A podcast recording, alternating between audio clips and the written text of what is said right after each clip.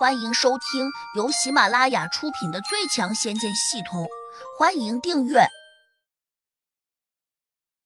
第八百六十三章，地仙也得低头。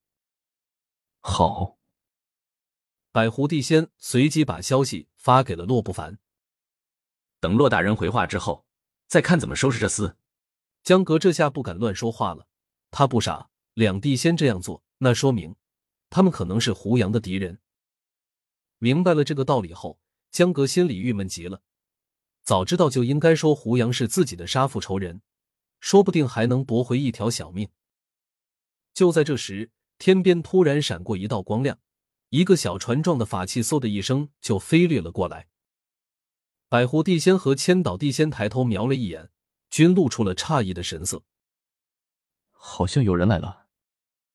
他正在困惑时，手上戒指闪亮了下。他赶紧拉开，原来洛不凡回了消息。千岛地仙连忙问：“洛大人怎么说？”百狐地仙还没有来得及细看，就见飞过来的小船瞬间打开，一个人影立刻从里面爆了出来。两地仙一看，顿时大吃了一惊：“这不是胡杨吗？”他二人反应神速度，转身就跑。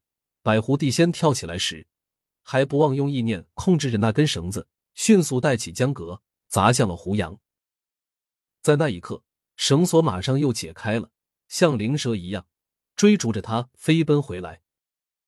江阁见胡杨来了，不禁又惊又喜，连忙叫道：“师傅，别让他们跑了，胡飞在他们手上。”胡杨眼神一寒，刚刚滞留了下，再看向百湖地仙和千岛地仙时。发现他两人已经跑得来快没影了，他当下也不迟疑，再次跳进了穿云金舟。百狐，刚才骆大人怎么说？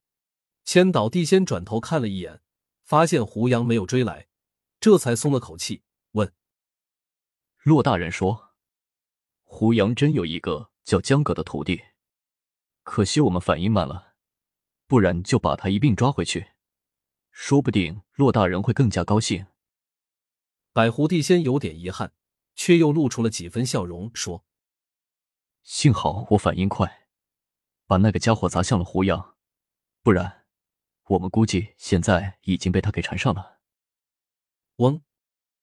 他的话音刚落，就见前面闪过一个亮光，定睛再看，这才注意到那个像小船模样的法器正挡在了他们跟前。腾！小船中爆出一道烟雾。一个人影鬼魅般的长大，又拦住了百狐地仙和千岛地仙的去路。胡杨，百狐地仙唰的一声拔出剑，丝毫没有先观望的想法。他一边还给千岛地仙递了个眼色，似乎在说：“干脆一起上。”千岛地仙会意，迅速取出一杆双头金枪，指向了胡杨：“把花瓶给我。”胡杨冷冷的盯着百狐地仙左手上拿着的花瓶，沉声喝道：“百狐地仙没有把这个花瓶收进贮物戒指，可能是因为他的戒指并不具有贮存活物的功能，因此，如若把花瓶收进去，可能放在花瓶中的胡飞就很难活命了。实际上，胡飞现在是个二级的地灵，短时间内完全可以不用呼吸，只是百狐地仙并不知道这个情况。”当时他从洛不凡那里领到捉拿胡飞这个命令时，洛不凡当然也没有告诉他胡飞已经是个修炼中人了。而他手上托着的这个花瓶，虽然里面有个还算不小的空间，但他终究是开口的，所以不会令住在里面的生灵窒息。如果我不给呢？百狐帝先咬了下牙问：“那就别怪我不客气了。”胡杨冷道：“胡杨。”你最好别逼我们，否则我先把这个花瓶砸烂。百狐帝仙蛮横道：“你要是敢把花瓶砸烂，我会让你魂飞魄散，连转世投胎的机会都不会再有。你信不信？”胡杨眼里闪过一丝凛冽的光芒，显然已经动了杀气。你，百狐帝仙瞪着发怒的胡杨，顿时有些心虚。他当然知道，就算现在能够逃走。只怕日后也逃不过胡杨的追杀。毕竟他本身的功力就已经很可怕了，何况还带着四个古怪的小孩。百狐地仙和千岛地仙都已经领教过了，他们连其中一个怪小孩都打不过，更何况四个小孩有可能一起上。千岛地仙也明白个中的厉害，忙说：“胡杨，不如我们打个赌，你要是赢了，这个花瓶就归你；如果你输了，就请你把路让开，怎么样？”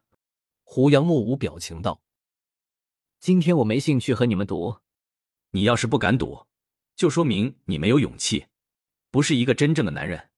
千岛地仙即将到，他心里清楚，只有和胡杨赌一下，自己二人才有全身后退的机会，才会免去日后被他追杀的麻烦。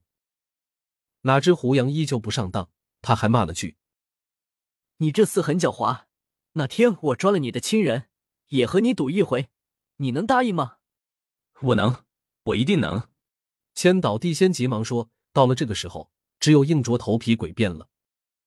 胡杨沉声说：“别和我东拉西扯，立刻把花瓶给我，否则明年今天就是你们的忌日。”千岛地仙一听，顿时有些绝望，一边又用神识往旁边瞄了一眼，心说：“莫非那四个怪小孩已经到这附近了？”百狐地仙同样很紧张，倘若今天真的激怒了胡杨。只怕他真会带着那四个怪小孩打爆自己二人。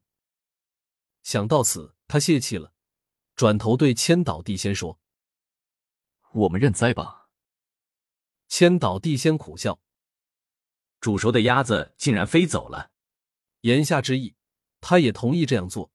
毕竟，任何邀功请赏都不比小命重要。